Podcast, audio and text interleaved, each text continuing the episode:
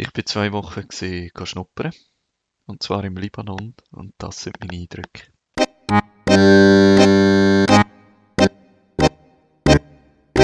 Hallo, ich bin der Dominik und du hörst meinen Podcast. Ich arbeite 100% als Freiwillige im Flüchtlingsbereich. Mehr Info dazu findest du auf meiner Webseite www.dominikgalliker.info.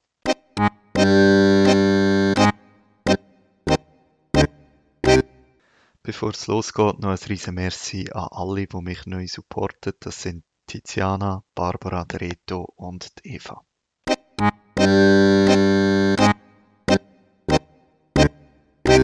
Ehrlich gesagt, ich bin im Moment völlig kaputt. Ich könnte eine Woche Ferien oder so brauchen. Ich bin vor ein paar Tagen zurückgekommen aus dem Libanon. Ich bin ja dort schnuppern bei einer Schweizer Organisation, bei Border Free, ähm, wo ich mir vorstellen könnte, nächstes Jahr zu arbeiten.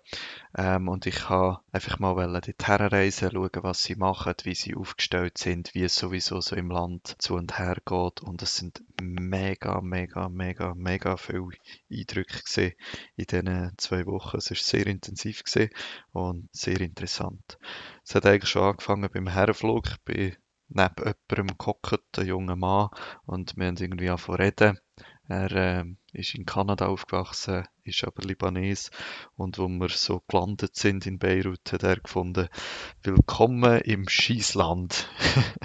und so, ah, okay, gut, ja. Und er hat leider recht, ähm, das Land, der Libanon ist wirklich in einem sehr äh, schlechten Zustand. Sie haben eine riesige Wirtschaftskrise seit ein paar Jahren, extrem große Inflation.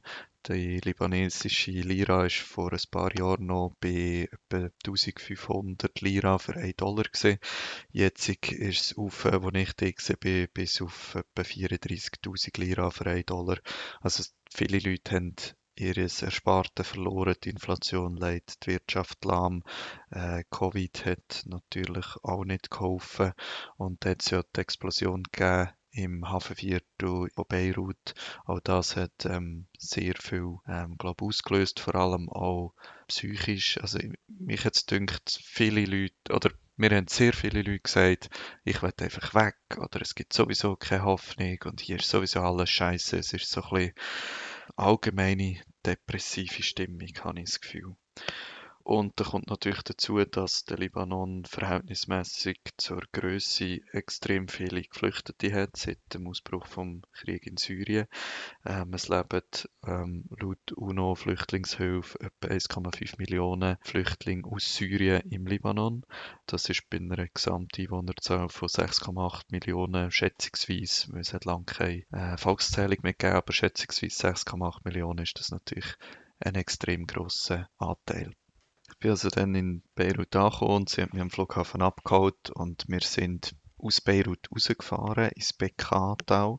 Dort ist Border Free vor allem aktiv und das ist eher eine ländliche Region. Es hat aber dort äh, wirklich auch recht viele ähm, Camps für Geflüchtete. Und die Besonderheit ist, glaube ich, dass es nicht staatliche Flüchtlingslager gibt, sondern im Prinzip einfach Private ein Stück von ihrem Land vermieten und die Flüchtlinge müssen dort quasi Zeltmiete zahlen, wenn sie dort wohnen wollen. So ein bisschen ähnlich wie ein wie eine Campingplatz. Und von denen gibt es wirklich extrem viel. Also wir sind angekommen bei, beim Apartment von Border Free, wo auch andere Volontäre und so sind.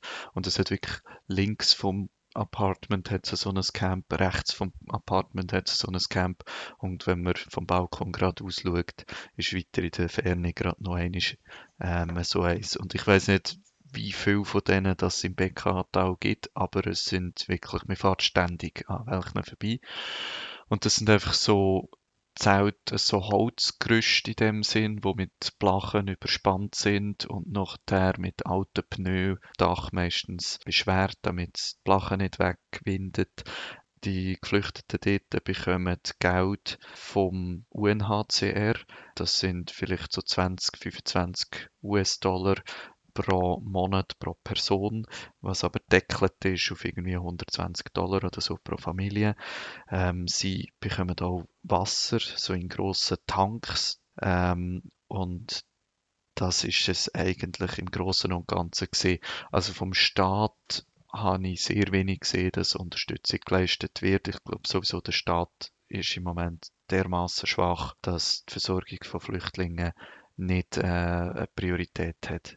Und ja, die meisten Familien leben dann halt doch schon acht bis zehn Jahre, je nachdem, wenn sie aus Syrien geflüchtet sind, dort. Viele haben irgendwo eine Arbeit, halt meistens so auf dem Feld etwas helfen oder so, nichts Schönes. Und leider muss man sagen, dass sehr viele Kinder auch arbeiten, vor allem die Güter, Tonnen, nach verwertbaren Sachen suchen und so. Es ist wirklich kein schöner Zustand. Mit den Kindern haben wir halt recht viel zu tun gehabt, weil Borderfree auch Schule gibt und ähm, eine von meinen Aufgaben war, im Schulunterricht zu helfen, im Englischunterricht zu helfen. Und ja, es ist wirklich also nicht eine Schule, wie sie bei uns funktioniert, nicht im geringsten. Wir haben, äh, glaube sehr viele Folgen bei den, bei den Kids gesehen von, dem, von dieser Situation. Wir haben eine Klasse gehabt, die kaum unter Kontrolle zu halten war. Also wirklich, sie haben dauernd hat es irgendwie eine Schlägerei gegeben wieder und da sind die aufeinander los und dann auch nicht so wie wir vielleicht oder bei uns Kinder aufeinander losgehen, sondern die haben da richtig reingeschlagen und so und es ist wirklich, man, man sieht sehr viel auch gesundheitlich. Ähm, der Arzt, der mit Borderfree unterwegs ist, hat, hat mir erzählt, dass so viele Läuse haben, ähm, dass auch, weil die Wasserversorgung schlecht ist, viele äh, Würmer haben und so. Und es ist wirklich kein guter Ort zum Aufwachsen. Borderfree selber hat mehrere Projekte. Also eben das eine ist, sie haben zwei Schulen. In diesen Schulen werden ähm, Kinder unterrichtet, aber auch Frauen die Kinder können auch grundsätzlich in Public Schools, aber getrennt von den libanesischen Kindern. Also am Morgen gehen meistens gehen die Libanesen in die Schule, am Nachmittag könnten die syrischen Kinder in die Schule. Aber ich glaube, in der Praxis ist es einfach so, dass viele nicht gehen. Auf der einen Seite haben die Public Schools einen extrem schlechten Ruf. Ähm, und auf der anderen Seite eben gibt es Sachen wie, man hört, dann ist mal wieder eine Klasse voll und sie können keine mehr aufnehmen. Oder ähm, eben jemand, das Kind, das muss arbeiten und darum nicht kann gehen. Also die Bildung, Grundbildung ist nicht gegeben. Und darum macht Board Free die Schulen. Es sind sehr viele Kinder gekommen, muss man sagen. Also wir haben eine von diesen beiden Schulen haben wir eröffnet, während ich dort war. Und es sind einfach am ersten Tag haben irgendwie 30 Kinder auf uns gewartet und alle hocken so da und warten, bis, es losgeht. Ähm, also so grundsätzlich ist, glaube ich, schon ein grosser Wille um bei den Kindern selber, auch bei den Eltern, ähm, Bildung zu ermöglichen und das habe ich sehr sinnvoll gefunden. Etwas Zweites, was Borderfree hat, ist, sie helfen bei der Gesundheitsversorgung. Sie haben eine Medical Clinic eröffnet vor kurzem in Stura, so in einem regionalen Zentrum, könnte man sagen. Ähm, die ist offen für Einheimische und für Geflüchtete und die bietet so sehr günstige Preise oder zum Teil sogar gratis Behandlung an, damit sich das alle können leisten können. Und sie haben dort äh, verschiedene Ärzte, verschiedene Spezialisten, auch Zahnarzt ist dabei und so. Und dazu gehört auch, dass sie eine alte Ambulanz haben, äh, lustigerweise von der Sanität Glattbruck oder irgend so etwas hat es Beschriftungen innen dran. Und die mobile Klinik fährt etwa zwei bis drei Mal pro Woche in Flüchtlingscamps, die bisschen weiter abgelegen sind. Und nachher kann einfach jeder, der mit dem Arzt reden oder sich untersuchen lassen, kann dort herkommen. Manchmal kann man etwas machen, aber es gibt halt auch dort wieder Probleme, wie zum Beispiel, dass viele Medikamente im Moment im Libanon gar nicht zur Verfügung stehen. Etwas weiteres, was Borderfree macht, sind Distributionen und Einzelhilfe. Das heißt, ähm, einigermaßen regelmäßig werden Grundnahrungsmittel oder Hygieneartikel verteilt. Im letzten Winter zum Beispiel, wo es extrem kalt war und in diesen Camp gar nicht angenehm, ähm, haben sie Diesel verteilt, damit man ein bisschen heizen kann. Und in der Einzelhilfe ähm, schauen sie, dass, wenn, wenn es Familien gibt, die wirklich in sehr prekären Situationen sind, ähm, dass sie dort etwas machen können. Beispielsweise ähm, sind wir bei einer Familie gesehen, Mutter mit, glaube fünf Kindern. Sie haben vorher eigentlich auf einem Schrottplatz gelebt und ähm, die Kinder haben, sind gesundheitlich sehr schlecht weg gewesen, weil sie dort irgendwelche Metall gesucht haben und so, wo, wo auch, auch giftiges Zeug drin war. Für sie hat Borderfree dann eine Wohnung gemietet und sie, ihnen geht es jetzt deutlich besser. Mein Fokus in diesen zwei Wochen ist vor allem darauf gelegen, die Situation zu verstehen vor Ort und dann auch herauszufinden, was könnte ich als Volontär aus der Schweiz, was, was kann ich hier beitragen.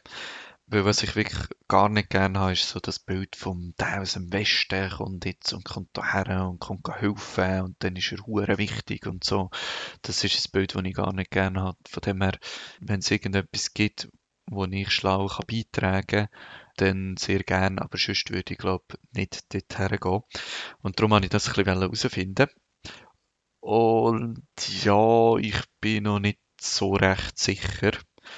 Bei der Schule sehe ich durchaus Möglichkeiten. Ich finde es sinnvoll, was sie machen, obwohl ich noch nicht ganz verstanden habe, wie die Gesamtsituation ist oder was zum Beispiel Familien dazu bewegt, Kinder in die Schule zu schicken und was sie vielleicht daran hindert und auch Public School, was die genau anbietet, wie das funktioniert, weiß ich noch nicht recht. Aber grundsätzlich glaube ich, dass das Schulkonzept, wo Borderfree auch hat, finde ich, ist etwas ähm, Sinnvolles. Ich könnte mir vorstellen, dass ich dort mich ähm, engagieren. Sie haben auch im Moment einen Koordinator dort, wo nicht so den Fokus auf der Schule hat, wo eigentlich auch offen war, dass jemand anderes das koordiniert und das wäre zum Beispiel etwas, was man vorstellen können. Das andere ist Fundraising. Das ist irgendwie naheliegend, weil als äh, Schweizer habe ich auch viel einfacher Zugang zu Personen, die könnten, ähm, spenden. Also ich habe das jetzt auch schon gemacht. Ich habe Beiträge für Social Media, für Borderfree gemacht, Video geschnitten, ähm, Texte und Fotos gemacht und so. Und das könnte vielleicht auch etwas sein. Da gibt es aber leider auch noch einen Punkt, wo mich bisschen skeptisch macht. Und zwar hat es mich während dem ganzen Aufenthalt dort gedünkt, dass die Organisation, wo ich dort war, dass sie nicht sehr gut abgestimmt sind und dass man eigentlich schon aus den Ressourcen, die man jetzt hätte, viel mehr könnte rausholen. Das Beispiel war, ähm, bevor ich schon da war, ist es zum Teil ein schwierig gewesen, überhaupt mit ihnen in Kontakt zu kommen und die richtigen Infos zu bekommen. Und als ich da war, hat sich herausgestellt, dass viele Infos, die sie mir vorher gegeben haben, eigentlich gar nicht äh, so gestimmt haben. Und das ist etwas, was mich persönlich sehr stört, was mich sehr würde stören, wenn es bei Masai zum Beispiel so wäre. Und darum irgendwie, ah, es ist ein bisschen schade, aber das lässt mich schon ein bisschen zögern, muss ich ehrlich sagen. Ähm, ich habe jetzt auch noch andere Sachen offen. Ein Kollege von mir, der im Iran lebt, schaut für mich, was es dort für Möglichkeiten gibt. Und natürlich wäre es auch eine Möglichkeit, im Libanon noch andere Organisationen zu suchen und äh, mich mehr umzuschauen. Weil eigentlich das Land an sich finde ich sehr interessant, die Umgebung ist sehr interessant und definitiv gibt es sehr, sehr, sehr viel zu tun.